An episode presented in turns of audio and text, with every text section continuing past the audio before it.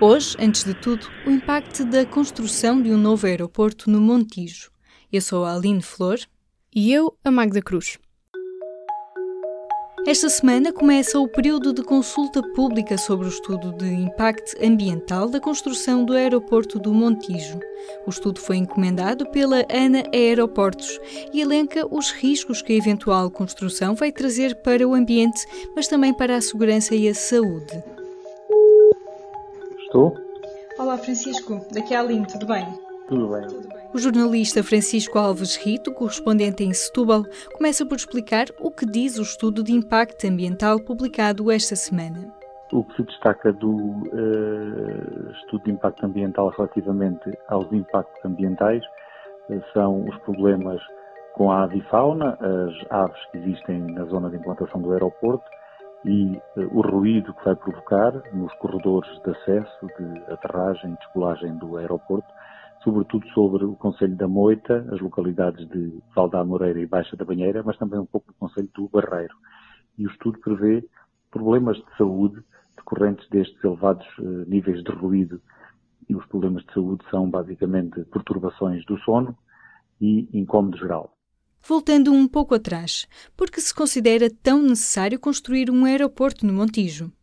A necessidade da construção do aeroporto do Montijo decorre da saturação do Aeroporto Internacional de Lisboa, Humberto Delgado, eh, cuja capacidade de movimentação de, de passageiros já foi sucessivamente, capacidade máxima já foi sucessivamente atingida e tem vindo a ser pontualmente aumentada com obras e com outros paliativos que têm permitido que o aeroporto cresça. Com o aeroporto da Portela num estado de saturação, explica o jornalista, as intervenções prejudicam cada vez mais o bem-estar da população de Lisboa. Era preciso encontrar outra solução.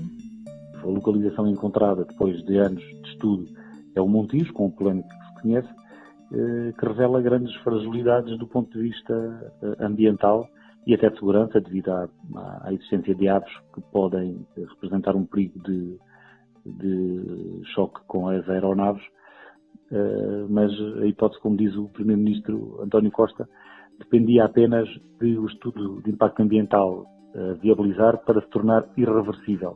A palavra é de António Costa.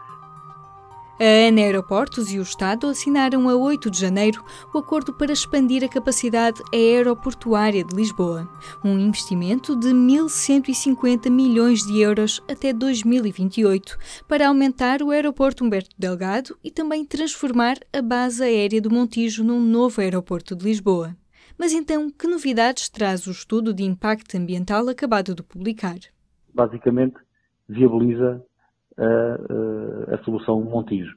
Muito embora não, não deixe de reconhecer que existem impactos negativos e que esses impactos negativos continuarão, permanecerão, mesmo depois de concretizadas as medidas mitigadoras durante a fase de, de exploração. Francisco Alves Rito falou com entidades da região para saber o que pensam. As opiniões, claro, dividem-se. Do lado das empresas, a reação é positiva.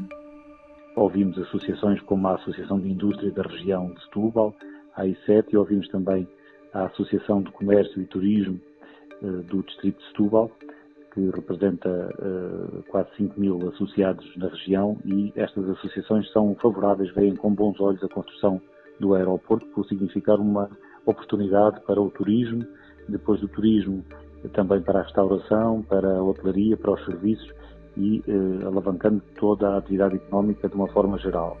Entre os autarcas, as cores partidárias têm mais peso. Os autarcas do Partido Comunista são contra a localização do aeroporto no Montijo, preferem o aeroporto no campo de tiro de Alcochete, uma uh, solução que por enquanto está preferida, no caminho que está a ser seguido. Uh, e esses autarcas são os autarcas do, da Moita uh, e do Seixal, mas sobretudo aqueles que são estão no campo dos maiores efeitos do impacto ambiental, que é o, o ruído, os efeitos sonoros, o ambiente sonoro no Conselho da Moita. O Presidente da Câmara da Moita é também o Presidente da Associação dos Municípios da região de Setúbal, que são de maioria comunista e são contra a localização no uh, Montijo. E, portanto, chumbam este uh, estudo de impacto ambiental. E os outros o que pensam? Do lado dos autarcas socialistas, a posição é de concordância, a começar pelo Presidente da Câmara do Montijo e continuando depois com o Presidente da Câmara de uh, Alcochete, sendo que apenas impõem algumas condições para essa aceitação, que passam uh, basicamente pelas contrapartidas de infraestruturas e outros equipamentos, uh, acessos para os, os seus conselhos. São os pedidos da política e os ambientalistas. A jornalista Rita Costa ligou para a Associação Ambiental Zero, falou com Francisco Ferreira, presidente da associação, e com a vice-presidente Carla Graça, que é quem nos fala sobre o que este estudo de impacto ambiental não tem em conta. O que este estudo, está a fazer na prática é o estudo da, da, própria infraestrutura, vai incluir o acesso à Ponte Vasco da Gama e mais o, o acesso ao, ao, terminal dos barcos com uma ciclovia. Mais nada. Portanto, tudo o resto, que é em termos até de impacto, tudo aquilo que significa também em termos de, uh, que eles até prevêem, prevêem não, uh, estimam que possa acontecer, mas depois não, não concretizam. Uh, e não, não, há medidas, né, por exemplo, que vão ser terão que ser tomadas posteriormente, portanto é, é refutado com o futuro, algo próximo que é um eventual congestionamento dos acessos no Ponte Vasco da Gama, do aumento do tráfego, etc. E nada disso depois é avaliado em termos, em termos de impacto, em termos de, do que é que isto implica de facto na, na, na área metropolitana. E uma, uma avaliação ambiental estratégica teria mesmo que, faz, que, fazer esta avaliação de, ao nível de toda a região e não apenas metropolitana, ao nível das implicações económicas. Nós estamos a falar até do que é que é o impacto do turismo hoje em dia na cidade de Lisboa. Por exemplo, no mercado de habitação, naquilo que significa a transferência de residentes da cidade de Lisboa para a periferia, com aumento de movimentos pendulares, etc, etc. E, portanto, mais pressão sobre os transportes. Portanto, nada disto avaliado. A posição da Zero mantém-se. Uma avaliação de impacto ambiental não é suficiente. É preciso uma avaliação ambiental estratégica. Uh, agora, obviamente, que o objetivo, quer de uma avaliação de impacto ambiental, quer de uma avaliação ambiental estratégica, é ser um, um suporte de tomada de decisão, suporte técnico, é uma fundamentação, certo. é ter, de facto, fazer-se esta avaliação a priori. O que nós, de facto, contestamos é que a decisão está tomada e o estudo está, de facto, a conformar-se. Aliás, eh, é referido que não, não há outras soluções, ou que, pronto, referido muito brevemente que não há dinheiro para, para, fazer outras soluções. Nós, de facto, queremos é que se, que se faça esta avaliação alargada, até para perceber se é isto mesmo que pretendemos em termos de aumento de número de voos ou número aumento do turismo desta forma, de maneira massificada, se é este de facto o caminho. Carla Graça explica em que é que tudo isto se traduz. Nós estamos a falar, obviamente, de manter o aeroporto de Lisboa ainda com mais movimento por mais 40 anos e isto tem de facto que ser discutido e não está a ser discutido. Portanto, o que está a ser imposto é uma solução. Ah, as alternativas que são apresentadas no estudo são alternativas técnicas ao nível da, do prolongamento da pista para dentro do, do, do estuário. Eu ainda não consegui ver como deve ser eh, aquilo que é previsto em termos de medidas de compensação. Numa primeira análise parecem-me insuficientes, nomeadamente na parte do ruído, mas como disse, vamos ter que analisar eh, de uma forma pronto, bastante mais detalhada e vai ser ao longo de agosto, setembro altura, com certeza, também tomaremos uma posição pública no início claro. de setembro.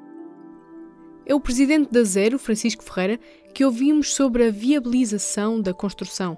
A última palavra cabe ao governo, mas eh, neste caso, se houvesse um parecer desfavorável, que eu não acredito, eu acho que era inevitável o governo não avançar com o projeto, não é? depois do que disse. Mas, obviamente, este estudo a ser colocado em discussão pública é um estudo que tem que ser favorável, não é? Quer dizer, que tem que ser favorável. Obviamente, quando se põe à discussão pública, espera-se que ele seja viabilizado. Carla Graça leva-nos de volta ao início da discussão quando se falou da deslocalização do aeroporto para o Cantilho de Alcochete, falava-se da deslocalização do aeroporto de Lisboa. E de repente deixou de se falar completamente. Quando temos um aeroporto, que neste momento é o aeroporto da União Europeia, que uh, abrange numa área de 5 km que tem mais habitantes. Tem 400 mil, cerca de 400 mil num raio de 5 km. O de resto é só o de Orly em França que tem 200 mil. Acho que não chega bem. A tendência é, de facto, retirar os aeroportos dos centros das cidades. Não só por questões de segurança, questões de qualidade do ar, questões de ruído, etc. Mesmo os aeroportos, por exemplo, Bruxelas, está na orla, está na periferia e a rota dos aviões não passa sobre a cidade. A consulta pública do estudo de impacto ambiental do aeroporto do Montijo decorre até 19 de setembro. Pode encontrar o estudo no portal participa.pt. A decisão da Agência Portuguesa do Ambiente, com base neste estudo e também nos resultados da consulta pública, é tomada já depois das eleições.